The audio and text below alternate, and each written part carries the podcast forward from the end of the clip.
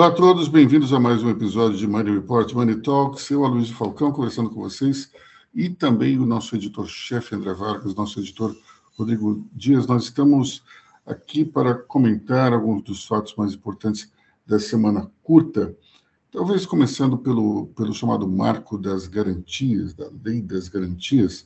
É, nós tivemos, é, durante os últimos dias, aprovação da lei que permitia uma série de mudanças é, na, na, na questão do crédito, especialmente crédito imobiliário e crédito de automóveis, havia uma transformação interessante porque desburocratizava um pouco o processo, mas o presidente Lula acabou vetando alguns, alguns pontos aí da lei. Vamos lá, quem fala sobre o assunto? Eu aqui, Aloysio. Uh, Lula, uh, governo, o executivo, né, é, vetou alguns pontos, mas acho que de maneira geral, esse novo marco das garantias legais, ele é uh, modernizante. Em primeiro lugar, ele facilita a vida do cidadão quando ele permite dentro dos limites, dentro de certos limites, com que o sujeito possa colocar um imóvel duas vezes como garantia de empréstimo, desde que o valor total da garantia, das duas garantias, não exceda o valor do imóvel. Ou seja, você uh, uh, tem, tem lá um imóvel que vale um milhão, você precisa de 200 mil de garantia, você coloca esse imóvel como garantia. Depois você precisa de mais 100 mil ou mais 400 mil, você pode colocar o mesmo imóvel duas vezes como garantia. Como, como é, é corrente em vários países do mundo já, né? Exatamente, exatamente. Aí houve, houve uma certa gritaria inicial por causa dessa, uh, uh, dessa decisão, antes dessa decisão, na verdade, uh, e as pessoas esquecem de alguns detalhes. Né? primeiro lugar, se você só tem um imóvel, certo? Você não pode colocar esse imóvel como garantia, porque isso é um bem de raiz. Tudo bem, se você tem só um imóvel, esse imóvel é um imóvel comercial, tudo bem. Agora, se você só tem um imóvel e você vive nesse imóvel, esse imóvel é bem de raiz, você não pode colocar o imóvel como garantia e esse imóvel não pode ser tomado. Aí você entra num outro processo de execução de dívida. Então, isso é. é, é, é isso é uma lei da época do governo Sarney, se não me engano, né? Sim, sim. Aí foram, foram emendadas outras. Foi, é, essa lei foi sendo modernizada, está dando agora nesse marco das, das garantias legais. Isso é bom porque dá mais garantia aos bancos e dá mais condição de garantia a quem toma o, toma o empréstimo. Então, uh, uh, moderniza. O que o governo Lula vetou por recomendação do Ministério da Justiça é que o seguinte: você não tem a cobrança extrajudicial para tomada, por exemplo, assim, de veículos. Certo? Você pode tomar o veículo de alguém que está devendo esse veículo, mas a justiça tem que ser acionada. Imóvel também. O né? STF havia dado garantia, havia dito que isso não. É. Não, não, o, é, o imóvel também. Havia dado garantia que isso era legal, mas o Ministério, na interpretação do Ministério da Justiça, isso oferecia alguns problemas, poderia criar uma, umas judicializações. Então ficou naquele jogo de empurra, o governo foi na segurança, para não judicializar nada. Então, para você retomar um automóvel financiado, ainda é preciso entrar na justiça, o que burocratiza um pouco as coisas e torna tudo um pouco ruim, principalmente se é um veículo barato. Né? Se é um carro popular e tal, uh, uh, torna tudo um pouco mais burocrático, mas isso em algum momento deve ter algum outro efeito modernizador. Tem uma coisa que, tem um detalhe que passou batido, é que com esse novo marco fica mais fácil você fazer a renegociação das dívidas. Então, isso é bom para os dois lados. O, o, o devedor pode fazer propostas para renegociar essa dívida via cartório, porque aí já fica tudo registrado. Então, é um avanço, é modernizante. Bom, tem, nesse, tem um pano de fundo na história toda que é uh, a vitória, digamos assim, do Ministério da Justiça sobre o Ministério da Fazenda. É, dentro, dessa, dentro desse pano de fundo, é, o ministro Fernando Haddad queria que a, a lei passasse como um todo, incluindo essa, essa questão da da, de não precisar autorização judicial para retomar um imóvel ou um automóvel.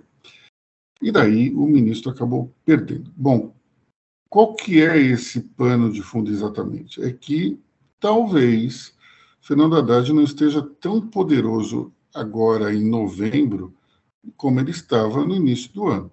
Porque não só ele, ele perdeu essa parada contra o Flávio Dino, como também é, ele não consegue mais controlar a língua do presidente Luiz Inácio Lula da Silva quando se fala em déficit zero para o ano de 2024. É, o presidente acabou dando uma declaração bastante repercutida no mercado de que o, esse mercado era ganancioso e que não havia por que se trabalhar é, com a marca de déficit zero, déficit público zero, para 2024, e que ele não iria reduzir o orçamento para isso, porque o Brasil precisa de investimentos. Bom, nessa, nessa história, nós temos que lembrar que há um grupo é, que, que está ali dia sim, outro também, no cangote do presidente Lula, dizendo que é importante para o país ter investimentos. São os chamados desenvolvimentistas. E dentro desse grupo nós temos três nomes que chamam a atenção: o ministro Rui Costa, a presidente do PT, Gleisi Hoffmann, e também o presidente do BNDES, Aloysio Mercadante. Ainda temos um quarto nome que fica nos bastidores, que é a primeira-dama Janja da Silva. Então, nós temos aí quatro vozes importantes dentro do governo que ficam buzinando no, na orelha do, do, presidente o tempo todo, é, falando que essa história de déficit público zero é uma balela, que não existe isso, enfim, retomando a, a mesma política que foi desastrosa na época de Dilma Rousseff. Tanto é que eu escrevi um, um artigo é, hoje que se chama Lula está cada vez mais parecido com Dilma, não só do ponto de vista econômico, mas também, ultimamente, ele anda derrapando um pouco na política, o que o torna mais próximo aí do que foi Dilma, é, do que comparando com aquilo que ele foi nos primeiros mandatos. Diga, André Vargas. Uh, Aloysio, eu acho que isso tem a ver é, muito mais com o fato do Lula não ser tão poderoso junto ao legislativo e precisar o tempo todo compor, certo? Compor com o centrão para fazer com que as suas pautas andem. Agora, é, eu acho que tem um, be um belíssimo jogo de cena uh, do Lula ao falar que não vai ter déficit zero. É, não vai porque não vai ter mesmo né, é matematicamente impossível. Só que aí ele tem que botar a culpa em alguém. Né? E, e as condições do país. E ele vai lá e bota a culpa uh, no mercado. Mercado bicho esse que, apesar de tudo, que vocês, para quem tiver uma, um, uma visão à esquerda, uh, o, o bicho mercado esse, que não tem culpa do desempenho do governo para com as contas públicas. Uh, essa culpa é meramente de quem opera o governo. Nesse momento, essa culpa recai, certo? Sobre quem quem está tocando quem está tocando a lojinha. Quem está tocando a lojinha é o PT. Aí o seu Lula vai lá, faz aquele discurso, a Glaze confirma. Quando a Glaze confirma isso, o que, que ela está fazendo? Ela é a presidente do PT. Ela está dando tratos à bola à militância. Porque, nesse momento, o governo petista não consegue conter a sua base aliada, não consegue é, é, contentar a sua militância. Então, assim, o, governo Lula, ele está, apesar de ter 54% de aprovação nesse momento, ainda não é, é, poderia ser mais um presidente em primeiro mandato, não fechou o primeiro ano, ele poderia ele poderia ter um, um, um desempenho um pouco melhor, ele está ali, na verdade, criando justificativas. E tem um outro detalhe: uh, o juro não baixa por causa do cenário externo. Então, o juro não baixa por causa do cenário, o juro não baixa lá fora, aqui dentro é que você não vai conseguir baixar o juro. E aí você pode culpar o mercado por outras coisas em outros momentos. Não dá para botar a culpa no mercado agora. E aí quem volta a servir de boi de piranha? O presidente do Banco Central. Lembrando que as projeções focos mostram que o PIB brasileiro está, por mais que a inflação caia um pouquinho a cada semana, sempre com viés de baixa, o PIB também está caindo. Então, assim, tem uma armadilha se desenhando ali para o desempenho econômico do governo. Então, assim, o déficit não vai baixar. O que falta é honestidade intelectual para dizer, olha, não vai baixar por causa disso. Tudo bem, é uma explicação um pouco mais difícil, mas o Lula, o Lula desidrata. Essa semana ele tomou uma patada do Raoni nas questões, nas questões ambientais. O, o Raoni tem quase 100 anos, mas assim, quando o Raoni fala, uh, uh, uma parte do, do mundo presta atenção. Especialmente a Europa. Exatamente. Então, assim, você tem algumas coisas aí que é, é, é, Você tem que ser um pouco mais aberto, um pouco mais honesto para falar. Honesto, como eu falo, intelectualmente honesto. Diga, Bom, é, o Raoni me lembrou, me lembrou a época que nós tínhamos o cacique Juruna, que virou deputado, e que ele andava com um gravador cassete portátil. E daí, quando algum político fazia uma, uma promessa, ele gravava a promessa. Pra, e depois ele dizia: Ó, oh, Fulano prometeu estar tá aqui. Porque o homem branco, ele promete e não cumpre, mas eu gravo tudo o que ele fala. Hoje, com um aparelhinho que grava facilmente como esse aqui, a vida do Juruna seria bem mais fácil. Eu aconselho o Raoni na próxima reunião com, com o presidente Lula, gravar também a conversa. Diga, Rodrigo Dias. É, eu, eu, eu lembro quando, quando o governo colocou o arcabouço, é, colocou na mesa o arcabouço para todo mundo ver, é, houveram algumas, algum, alguns atritos, é, é do, até para análise do mercado, e o governo acionou o ministro Padilha um dia depois de, do, do, de anunciar o arcabouço, para meio que, que controlar a situação, e isso na, na época deu certo. É, porém, dessa vez é, foi pior, né? Assim, o, o, ministro Padilha, no dia seguinte que, que o Lula desmentiu é, o, o, próprio, o, o, a própria gestão, né? Até porque quem criou a, a, a meta não foi o mercado, quem criou a meta foi o próprio governo. Então, é, é o governo, o governo, o Lula disse assim, ó, eu não vou cumprir aquilo que, que, que a gente prometeu. E foi pior, foi, foi muito foi muito complicado o próprio ministro Padilha querer querer é, é, é passar panos quentes nessa, nessa questão, falando que déficit é 0,5 é, é, é, praticamente é um valor ilusório, quase igual ao zero. Então, assim, é, é, vai ser difícil agora o governo tocar o restante das peças econômicas que estão no Congresso, né? Diga, André. Agora, há, no meio de tudo isso, eh, uma pessoa criticável por ser destemperadamente falante, que é a Glaze Hoffman. A Glaze, ali ela deu, ela deu a deixa. Porque a, a, Glaze falou assim: olha, que o Lula estava preservando o Haddad. Sim. Você pode criticar a Glaze por várias coisas, mas ali a Glaze estava dizendo a mais pura verdade. Sim, ele estava preservando o Haddad, estava protegendo o governo dele, uh, a imagem do governo com relação ao eleitorado de esquerda, mas ele também estava preservando o Haddad. Só que eu acho que essa explicação, essa conversa toda, era para ter um tamanho e adquiriu, pela sua grandeza, uma dimensão, pela sua importância, uma dimensão muito maior, que o próprio governo não queria, não desejaria que isso acontecesse.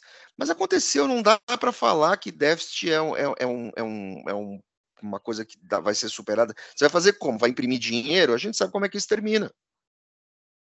Então, é, é... foi uma barberagem. E um Olha... governo que não um governo que não tem grande, grande bancada está muito sujeito à barberagem, porque tem que se explicar toda hora. Bom, é, primeiro é interessante a gente lembrar que é, o governo não tem grande bancada é, desde Dilma Rousseff. Né? Quando você lembra que, para o impeachment, só 137 deputados votaram a favor de Dilma, isso já mostra que não tem exatamente um, um, uma maioria. Esse governo era muito ruim? Era. Agora vamos pular para Jair Bolsonaro, que Temer não conta, já que Temer e Centrão era mais ou menos a mesma coisa. Então, é, quando a gente pula para Bolsonaro e Bolsonaro faz um acordo com o Centrão, depois de um ano e meio tentando uma vida solo, a declaração que o ex-presidente deu foi: eu não, eu não vou a lugar nenhum com uma bancada de 150 deputados. Quer dizer, a gente tem esse problema que é frequente. O Centrão acaba dominando tudo dentro do Congresso. Quando você tem aí um grupo que beira os 300 deputados, 200 e alguma coisa, é, é muito difícil ignorar a força que esses parlamentares têm. E, ao mesmo tempo, unidos, eles conseguem pressionar em, em, em termos de obter cargos e verbas e acabam conseguindo. É como se fosse uma chantagem é, oficial, uma chantagem legalizada, digamos assim. É, resta aos partidos majoritários, né, e no caso do PT isso é mais gritante, porque o PT é um partido que está pela quinta vez no governo, e no caso do Bolsonaro ele só embarca no PL depois, é, cabe a esses partidos é, criarem uma estratégia para ampliar suas bancadas, porque senão você vai tornar a vida uh, do executivo um inferno. E isso vale para os governos, para os governos estaduais também, quando esses partidos de grande partidos de grande força que elegem presidente uh, se colocam também na liderança dos executivos estaduais. Foi um erro estratégico agora a gente pode apontar que foi um erro do PT, isso não era esperado que ocorresse. É, por quê? Porque alguns partidos do Centrão entenderam a necessidade de se tornarem partidos de bancada. Antigamente, não tão antigamente, mas desde o governo Sarney, o antigo PMDB entendeu isso maravilhosamente bem. Os outros partidos não entenderam. O único partido que entendeu isso hum, e conseguiu executar foi o PL. PL antes de Bolsonaro embarcar. Então, falta aos partidos, eu não vou nem citar uh, uh, uh, o DEM, eu não vou nem citar o PSDB. Esses partidos precisam criar bancadas poderosas para que seus eventuais candidatos a, a, a cargos majoritários tenham algum desempenho um pouco melhor e tenham uma vida um pouco mais tranquila.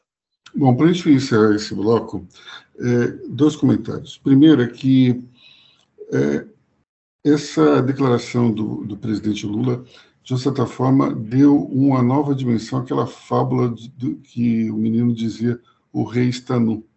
Porque foi o próprio rei que disse: eu estou nu. Né? Foi a primeira vez, talvez, que a gente tenha visto um governo dizendo, olha, não é, o déficit zero é inexequível, nós não vamos fazer, acabou. É, é um tanto quanto chocante até para o governo, ou melhor, para o mercado, mas é o que acontece. É, de fato, alguém disse o rei está nu e foi o próprio rei que disse isso. Só, só para encerrar, Luiz, assim, mas alguém aqui tinha alguma dúvida quando se apresentaram os primeiros, uh, uh, os primeiros esboços da reforma tributária, de que no primeiro ano o déficit seria zero? Eu assim, não sou economista, não sou matemático, não sou estatístico, não sou especialista em, em, em arrecadação, e eu tinha certeza que o governo não ia conseguir déficit zero déficit zero no início. Até porque hoje dá para ver o desempenho da economia mundial não está tão não, não tá favorável a um bom desempenho do Brasil. Esse déficit vai se tornar zero no, no, no futuro? Provavelmente, talvez isso possa até ser o legado do governo Lula. Mas assim, que não, não ia bater de início. Bom, Foi mas isso. a gente tem que, tem que lembrar que o mercado financeiro no Brasil e no mundo inteiro vive de expectativas. Naquele instante que se criou o arcabouço fiscal, eh, nós tínhamos um, um grande uh, descrédito por parte dos bancos e também do restante dos operadores, no sentido de que o governo Lula queria um novo sistema, acabando com o teto de gastos, justamente para poder é, abrir a torneira do déficit público. É, o que acontece nesse momento? O ministro Fernando Haddad ele se sente é, compelido a oferecer um, uma, uma meta agressiva para poder reduzir as expectativas do mercado. A gente tem que lembrar também que a situação econômica naquele início de ano estava um pouco diferente de agora. É, aquele momento lá, os juros americanos não estavam ainda nessa tendência de alta e, portanto, inviabilizando ah, uma queda rápida de juros aqui no Brasil. É, então, é, isso é que nem meta de, da inflação. Quando você aumenta a meta da inflação, isso cria uma expectativa que pode gerar um aumento ainda maior. No caso do déficit público, é a mesma preocupação. Se o governo admite, e se antes era zero e vai chegar, vai colocar uma meta, por exemplo, de meio por cento de déficit, a chance desse meio virar um e meio é altíssima. Então, essa é a preocupação que existe por parte de quem analisa o comportamento da dívida pública. Se a gente aumenta a expectativa de déficit, pode ser que dentro da, da dinâmica da máquina governista, isso vá piorando sistematicamente. Isso ganha mais corpo quando você tem essas declarações da Gleisi Hoffmann, do, do ministro Rui Costa, do presidente do BNDES, Luiz Mercadante, e de outros também que volta e meia acabam dando seus pitacos e não estão necessariamente na área econômica. É que tem, tem uma galera que não ajuda, né? Tem não. uma galera que não ajuda, assim.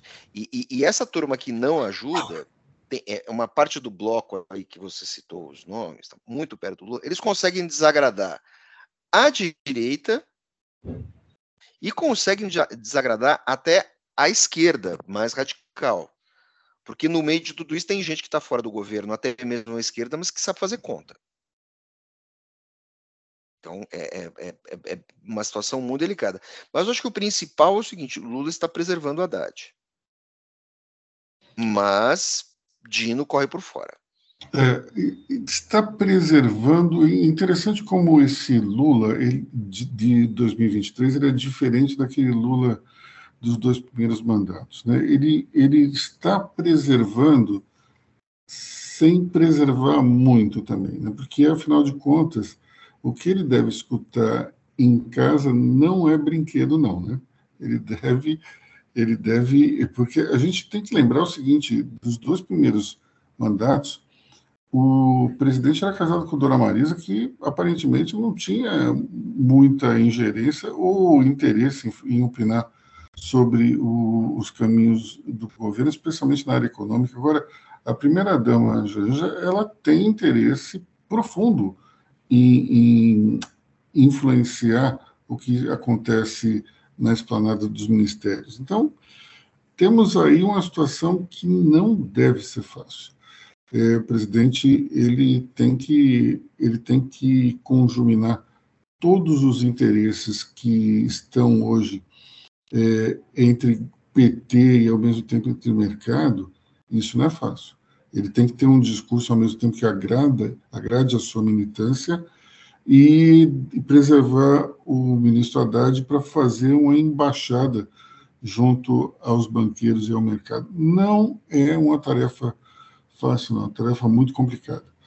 E nós temos também um outro, um outro fator, que é como é que o governo vai acabar se comportando durante as eleições do ano que vem. Como todos sabem, são eleições municipais. O governo eh, tem hoje membros do Centrão eh, entre os seus ministros, é, também terá, agora já tem né, na Caixa Econômica, que é uma posição cuja importância é semelhante de um ministério. Então, nós temos lá, é, dentro do governo, as forças de esquerda, as forças de centro, as forças de direita, que terão candidatos totalmente é diferentes em 2024. E ali no núcleo forte do governo, nós temos já uma divisão o presidente vai apoiar aqui em São Paulo o deputado federal Guilherme Boulos, do PSOL, e o vice-presidente já anunciou seu apoio à deputada Tabata Amaral, que é do mesmo partido, PSB. Isso já mostra que não tem exatamente, acho que não é uma coisa tão grave. A votação da deputada Tabata não deve ser muito expressiva e muito provavelmente eles estarão juntos no segundo turno. Mas essa, essa eleição de 2024 ela acaba sendo é, muito importante para a definição dos poderes, para o equilíbrio dos poderes entre os partidos, especialmente aqui em São Paulo.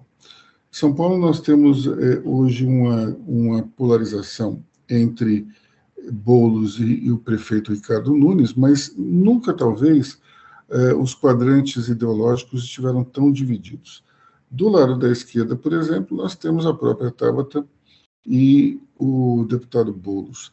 Nós temos no centro, para a direita, eh, o, o, próprio prefeito, e nós temos também o Kim Kataguiri, disputando uma faixa parecida. E à direita já nós temos a direita bolsonarista, personificada pelo deputado Ricardo Salles, ex-ministro do Meio Ambiente, e também a candidatura do Partido Novo, que deve ficar entre Marina Helena, que foi presidente do Instituto Milênio, ou então é, Vinícius Poit, que já foi deputado federal.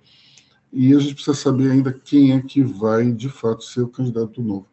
Se for Vinícius, é, é, a chance de uma votação alta ela é maior do que de Marina Helena, mas se espera que o Partido Novo não tenha ainda um grande coeficiente eleitoral dentro da, das eleições de 2024. É, Boulos e, e Nunes vão, vão provavelmente para um segundo turno numa situação é, que pode ser bem complicada. Por que eu digo isso? É, de um lado, nós temos aqui na cidade de São Paulo um eleitorado mais à esquerda do que comparado com o interior. Porém, não necessariamente nós, tem, nós teremos um apoio maciço à figura de Bolos, porque ele carrega um ranço radical ainda muito forte, embora isso, isso não apareça muito nas campanhas que ele tem feito recentemente. Só que Ricardo Nunes não é exatamente um prodígio em termos de carisma. E, ao mesmo tempo, é, hoje aqui em São Paulo, ele ele meio que botou todo o bloco na rua ao mesmo tempo e a cidade está um canteiro de obras. Isso, num primeiro momento, parecia uma coisa boa, só que o trânsito virou um verdadeiro caos. Quando você tem é, essa, essa falta de planejamento, ou seja, todas as obras ao mesmo tempo, isso cria mais incômodo junto aos eleitores do que necessariamente aprovação. Portanto, chegaremos ali nas eleições do ano que vem como? Essas obras, esse incômodo todo ainda vai gerar um, um lado negativo para Nunes, é, Boulos ainda vai conseguir, é, vai conseguir tirar esse aspecto radical. Se prever uma eleição parelha entre esses dois, eu acho que não vai ser muito fácil prever quem será o vencedor. Diga, André Vargas. É, esse aparente descompasso entre é, Lula e Alckmin, na verdade, é um, é um, é um é uma estratégia muito bem pensada para atrair o eleitorado um pouco mais de centro, certo? Para o Ricardo Boulos, que há algum tempo tenta fazer, tenta amainar o seu discurso. O Boulos cada vez mais se parece com o Lula no início. Certo? Ele está ele tá ali, assim, se você pegar os discursos mais ferozes do Boulos e, e, e, comparar com o Lula e pegar o Boulos é, reta final de eleição, fazendo um é, é, coreografa muito, muito espaço que é do Lula, que o Lula construiu, porque o Lula, afinal, está é, é, é um homem de idade. Então, o Boulos está construindo isso para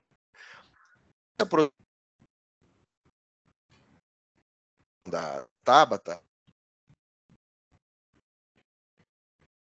é, puxar um pedaço, deve tentar puxar um pedaço do eleitorado que historicamente era do era do PSDB e que não tolerava, era até um pouco mais esquerda, mas que não tolerava o PT.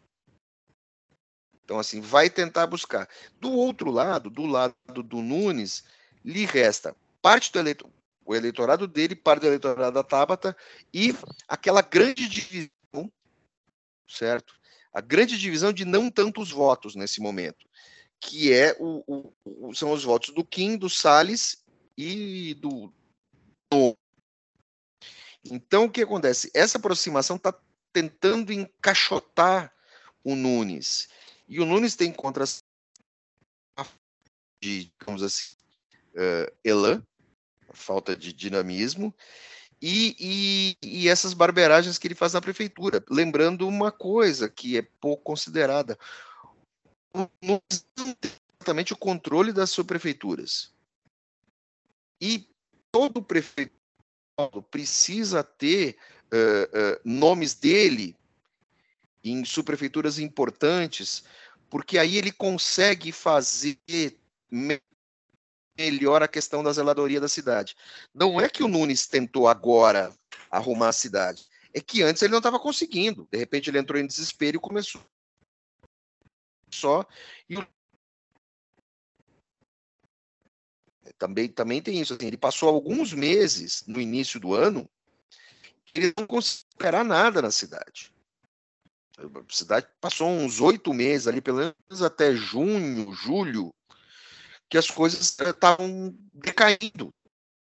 Problemas com semáforos, problemas na Cracolândia, e, sem contar a Cracolândia, que é uma outra questão que merece um outro programa. Mas tem, tem outro ponto aí também, né, André? O, algumas obras que estão agora encavalando com as novas, elas foram decididas lá no Bruno Covas e foram embargadas ou atrasadas pelo Tribunal de Contas. Então, quando você tem, você tem aí uma tempestade perfeita, porque junta-se Mas... as que ele quis com aquelas que são de administração passada.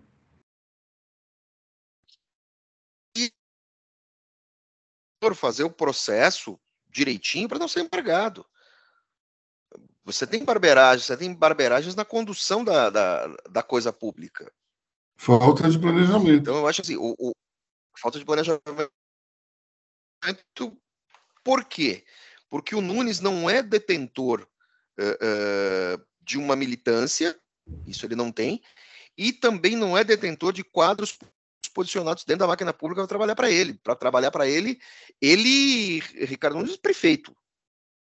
Então, você tem um descompasso ali que está atrapalhando muito a vida desse cara. Ele não está numa posição confortável nesse momento. Aliás, ser prefeito de São Paulo nunca é uma posição. É, é mais fácil ser governador. Mas vamos lembrar que ele é um vice que ascendeu ao poder. Né? Vamos, vamos é, na história recente, lembrar do, de, de outros vice, que é o Gilberto Kassab e o Bruno Covas. É, tanto o Kassab como o, o Bruno, eles eram políticos com um pouco mais de projeção. No caso do Bruno, nem tanto, mas ele tinha uma, um sobrenome nobre na vida política. Então, é, para esses dois, foi muito mais fácil é, fazer a transição e aparecer. Eu lembro que o, aconteceu uma grande tragédia durante o governo uh, de Kassab, o primeiro, o mandato tampão ali que ele assumiu é, após a eleição de José Serra, que foi uma uma verdadeira tempestade que devastou uma comunidade. Eu não lembro qual que era exatamente. Isso gerou uma comoção dentro aqui da, da cidade, porque foi algo extremamente terrível. E daí, Kassab fez uma campanha é, falando que ninguém esperava o dilúvio que tinha acontecido. E a partir desse, do, digamos, desse momento em que ele foi às ruas, botou a cara, admitiu alguns erros da prefeitura, mas também botou a culpa em São Pedro, isso fez com que ele entrasse dentro do circuito de vez e, e ganhasse a eleição seguinte. Já Bruno Covas ele assumiu é, a prefeitura com a eleição de João Dória para o governo do estado, é, utilizando-se basicamente do sobrenome. Ele, os dois, curiosamente, esses três vices não eram exatamente pessoas muito efusivas, muito carismáticas, né? Eu já tive num restaurante o Bruno concorrendo à reeleição, num restaurante grande, por sinal. Ele entrou mudo, céu calado, não foi aplaudido, não foi reconhecido, nada. Na, curiosamente, no mesmo, no mesmíssimo dia. Eu estava tomando café num shopping e ele entrou, sentou em algumas mesas para lá, para tomar café com, com a moça, e ficou lá. E, assim, durante os 40 minutos que eu estive nesse mesmo local, somente duas pessoas pararam para dar um oi. Isso, para um político, é algo esquisitíssimo.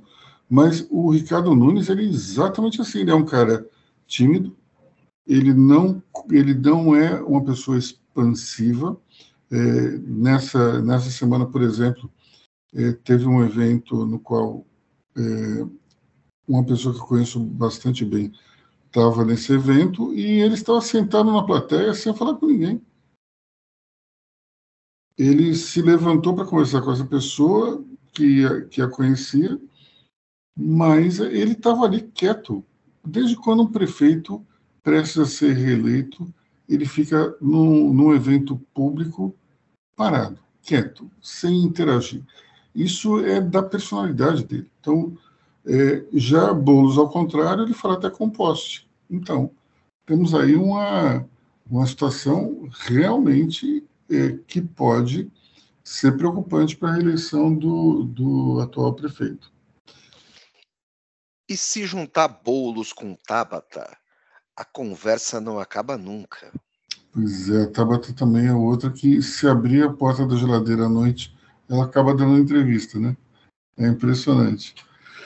É, vamos vamos para o nosso último assunto. É, André Vargas esteve essa semana com uma pessoa muito especial. Conte para nós, André Vargas. Com um trocadilho, fui macaco de auditório. Boa. Passou, passou meio batido, talvez pelo fato dessa figura veneranda que é uh, uh, a, a, dama do Império Britânico, primatologista Jane Goodall, uh, que já estava há alguns dias no Brasil, ter passado por São Paulo para fazer palestras para empresários e para jovens, principalmente jovens porque o que Jenny Goodall faz? Por que Jenny Goodall é importante? Para quem tem, para quem é já um, um senhorzinho como nós, Aloysio, é, você lembra que no final dos anos 70, é, tinha na TV aberta, na Globo, passavam programas sobre vida animal, mundo animal. Tal. Geralmente o eram animais da animal. O mundo animal. E passavam lá animais da África. Tinha nada de América, de Ásia, de búfalos, pumas, onças pinas, isso não tinha, era só bicho africano.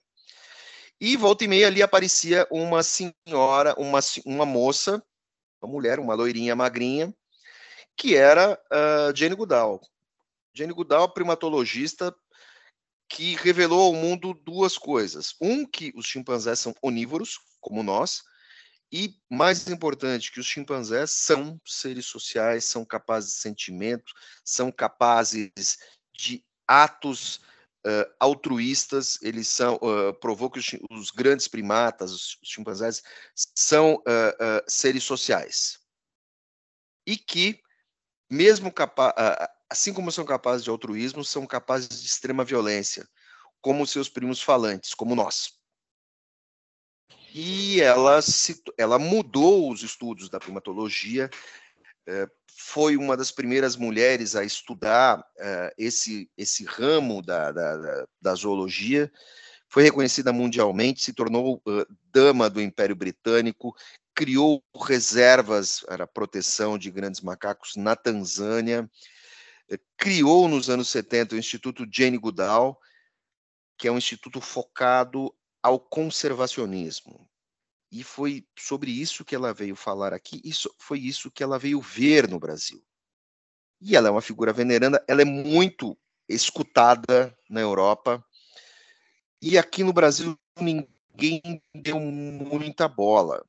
Eu fui numa coletiva, ela, ela, ela foi, uh, uh, teve na Universidade de Brasília, teve com a Marina Silva, uh, mas ninguém deu muita bola. Eu fiquei surpreso, um pouco chateado, por ninguém ter dado muita bola para a presença dela em São Paulo.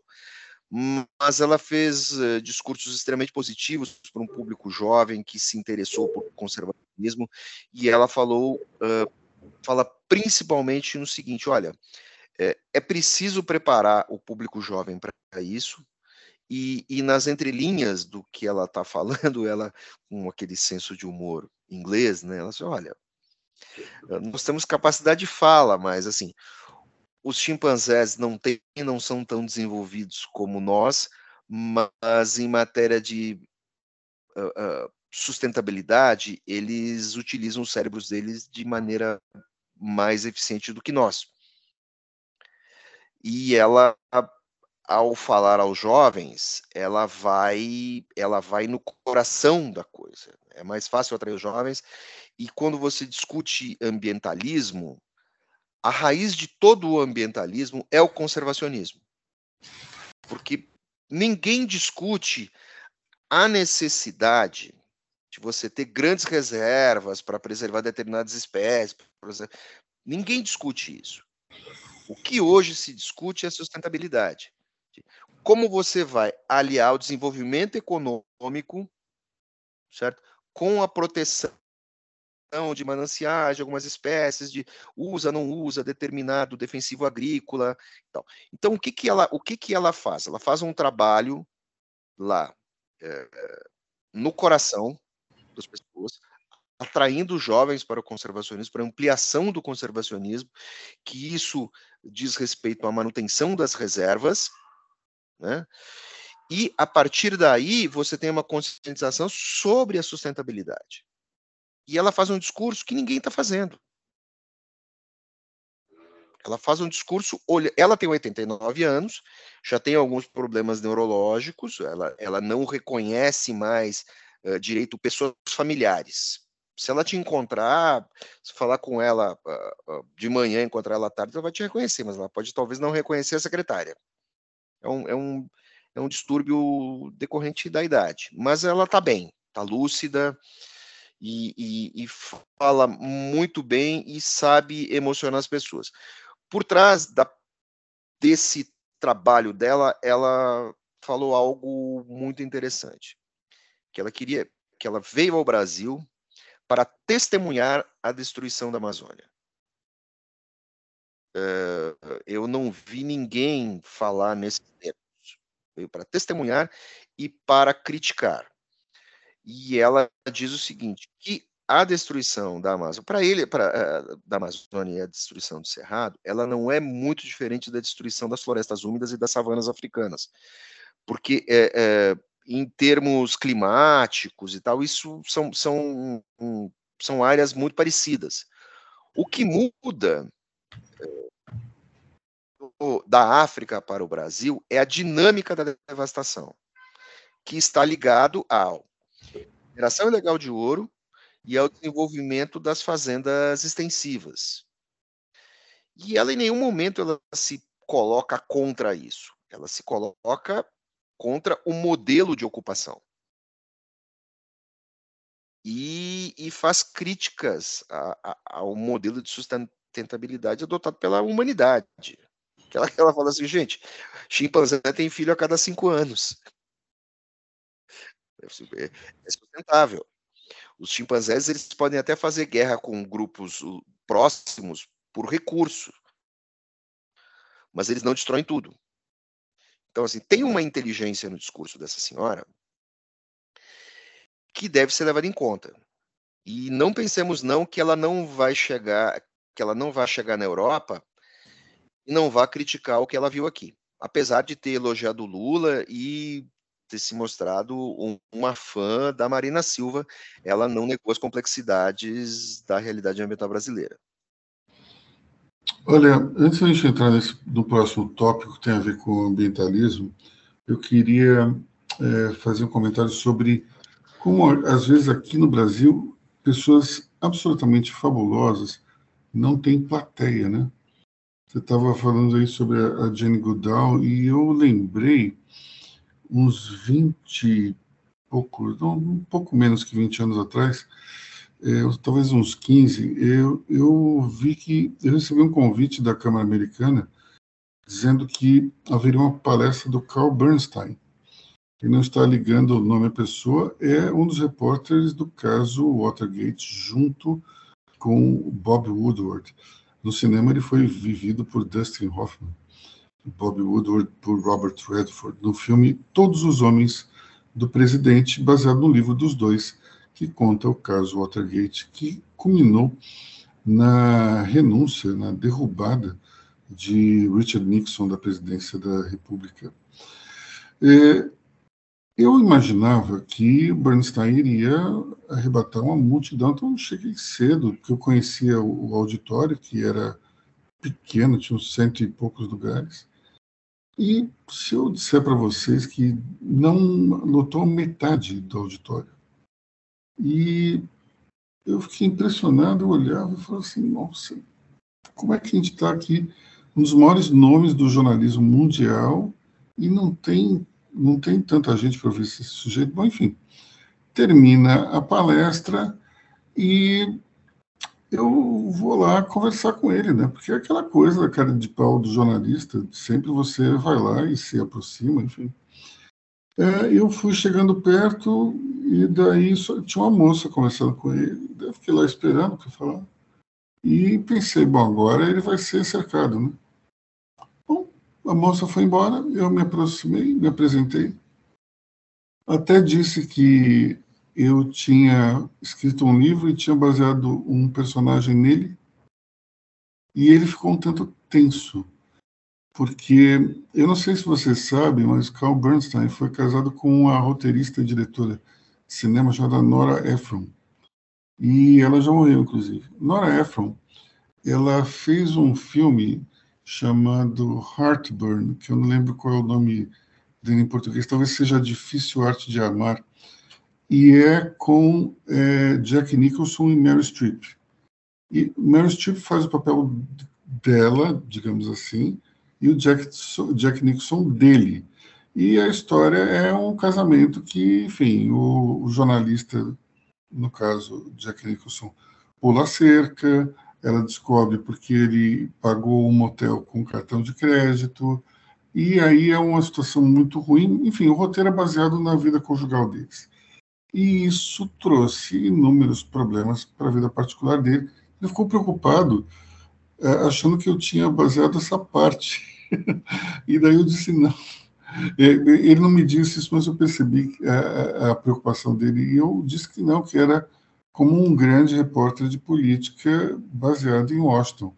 Ele aí ficou um pouco mais, mais calmo, perguntou sobre o que era o livro, ficamos conversando um pouco, falamos sobre jornalismo. Foram uns 15 minutos, um dos 15 minutos mais interessantes da minha vida, porque ninguém se aproximou. Ninguém.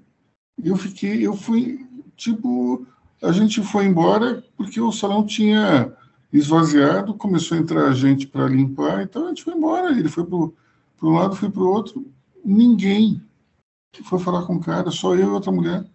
Enfim, quando você me disse que lá eh, na palestra de Jenny Goodall tinha pouca gente também, isso é impressionante aqui no Brasil. De vez em quando isso acontece, não sei porquê. É, desculpe, vamos corrigir. É palestra não, na coletiva de imprensa, que não foi uma coletiva, porque tinham quatro jornalistas, três da área ambiental, um num programa de rádio, rádio de internet, e ali eu e uma outra fotógrafa fomos as pessoas que fizeram perguntas, é, comparando comparando como ela via o mundo animal, o mundo dos primatas, e como ela comparava com o mundo humano na relação de preservação de recursos. Foi aí que ela soltou aquela, aquela pérola lá de os chimpanzés usam melhor os seus cérebros. Uma coisa muito britânica, né? Bom, daí, daí, André, é pior ainda, porque se você, se você não tem na imprensa o reconhecimento da importância dessa mulher, aí a coisa está realmente pior do que eu imaginava, mas enfim. Exato, não, a palestra, a palestra dela foi lotada, mas o bom, o público jovem. E um ou outro empresário ali ouvindo alguma coisa e tal, parará, parará. E ela respondeu muito aos jovens. Isso foi ótimo. Mas foi, foi muito agradável. Eu fiz uma. Eu não faço foto com entrevistado. Entrevistei cinco presidentes da República, não tenho foto com nenhum. Uh, eu tinha, inclusive, uma foto com Bolsonaro, mas por algum outro motivo, mas essa foto se perdeu, está em algum arquivo. Mas eu fiz uma foto com Jenny Goodall. Fiquei muito. E, aliás, numa das fotos eu tô assim, completamente arreganhado de satisfeito estar do lado dela. Foi uma foto que eu publiquei, tô ridículo. Ridículo. Mas foi, eu, eu foi legal e deu para fazer. Eu tenho uma foto com o Lula e outra com o Fernando Henrique, mas é no meio da entrevista, então estou perdoado. Ah, não, aí, aí a gente tem que se comportar, né? A minha foi depois da entrevista, eu tô assim, arreganhado perto da velhinha, mas eu, eu fiz outras um pouco mais comportadas, mas foi, foi muito legal e ficar diante de uma figura dessas é, é fantástico. Bom, nós temos aí um outro assunto relacionado ao meio ambiente, diga lá.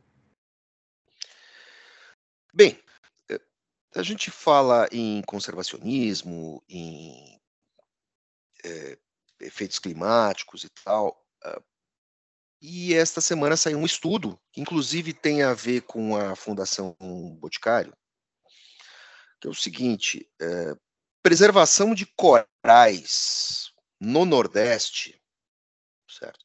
É, pode economizar muito dinheiro no Brasil. Olha só, uh, uh, se você preservar os corais do litoral do Nordeste, até 160 bilhões de reais em danos, em danos, danos à infraestrutura urbana podem ser é, evitados. Como? Criando políticas para que essas áreas sejam preservadas e sejam até expandidas, porque o que os corais fazem? Eles é, é, são uma antepara à violência do mar no momento de elevação do nível do mar, você preservando os corais, eu estou falando ali dos parrachos, eu estou falando do que tem em, em, Recife, do que tem em Alagoas. Uh, a vida urbana pode ser, a qualidade da vida urbana pode ser preservada ao defender, ao preservar a natureza, ao preservar uh, esses recifes que, junto com os mangues, acabam filtrando a ação do mar sobre as cidades. Não é algo a ser desprezado. Se você expandir esse tipo de pesquisa, como essa que foi é, patrocinada pela Fundação Boticário, você vai descobrir muita coisa. Então, acho que isso deve ser levado em conta, isso tem que ser levado em conta pelos gestores públicos, eh, pelo empresariado e tudo mais, porque isso vai representar eh, dinheiro de impostos que pode ser gasto em outro, em outro lado. Eu acho que isso tem que ser levado em conta, sim, e é, é, é o resultado de uma pesquisa que traz uh, um tipo de luz uh, que não é muito, assim, joga uma luz num espectro que não é muito visível a, ao, à classe política e ao cidadão médio. Foi uma história muito boa. Interessante ver como é que é, esse tipo de pesquisa ele é importante e geralmente ele vem da iniciativa privada. Já reparou? É, é interessante os recursos que, que alimentam esse tipo de coisa é, não vêm do governo. Geralmente o é. governo se preocupa mais com é, a, a, questão das ONGs, tal, mas é, esse tipo de investimento da Fundação Boticário faz a diferença. O que que acontece, é, Aloysio? Eu tenho muito claro na minha cabeça que é o seguinte: é assim, é, um empre, é, é, um empresário, é um grupo empresarial em busca de uma boa causa. É, isso já estava mais ou menos delimitado, certo? Pelos pesquisadores. Isso não foi inventado pelo grupo de Boticário. Agora, você tinha uma causa, certo? Você tinha uma pesquisa que precisava ser corroborada. O governo não bancou nada. Aí vai lá o, o, o empresariado e diz, não, isso, vamos, isso aqui parece razoável, vamos atrás disso. Né? Porque você tem ali meio que um feirão de tudo isso. Né? Você tem um feirão ali de boas causas. O Boticário apostou, uh, uh, apostou num estudo que trouxe alguma luz, que conseguiu fazer uma coisa rara, que é interconectar as demandas urbanas, as demandas sociais, as demandas de governo as demandas de turismo, porque isso tem a ver com a economia, com as demandas ambientais. Uma baita jogada, certo? Trouxe, trouxe ali, é, é, é, foi algo iluminado. Agora, essas demandas, elas estão todas. O, o mundo acadêmico produz isso. Mas, como você falou, quem sabe, quem soube aproveitar e soube buscar, foi iniciativa privada. Mas essas iniciativas estão todas lá. Você tem ali as prateleiras. É, o governo é que não sabe aproveitar. E quando sabe aproveitar, não sabe divulgar. E, e o, a iniciativa privada sabe buscar e sabe divulgar os resultados disso, sabe transformar isso uh, numa pauta positiva. Coisa que o governo não sabe, não é, não é do perfil do governo fazer isso. Eu acho que é, é, não estou contra o que você falou, só estou querendo, só tô querendo é, é, dar mais ou menos a métrica ali. É como a história do Favela Log. Exatamente, Favela Log que é uma iniciativa do empresariado, do empresário Luciano Luft com a Central Única de Favelas, comandada pelo Celso Ataíde, é, isso tem muito a ver com a chamada cidadania postal. É uma um artigo que eu escrevi hoje chama atenção para um, um, um, dado que é o seguinte: um quarto dos CEPs é, do Rio de Janeiro estão bloqueados pelos Correios em função de violência ou é, de in, incapacidade dos Correios de chegar até a região. Então, isso significa que se você é, por exemplo, morador de uma determinada favela e vai procurar emprego numa empresa e vai, você não tem um CEP para colocar ali na ficha de inscrição. Isso já te tira automaticamente da, da busca por aquela vaga. Então, é, pensando nisso, o, esse empresário, Luciano Luft, se associou à, à CUFA no sentido de criar uma empresa de logística, de entrega de mercadorias que vão ser compradas pelo e-commerce nas favelas. Então, existe um CEP específico que foi criado ele, ele é utilizado também para receber correspondência ou então para dar como endereço.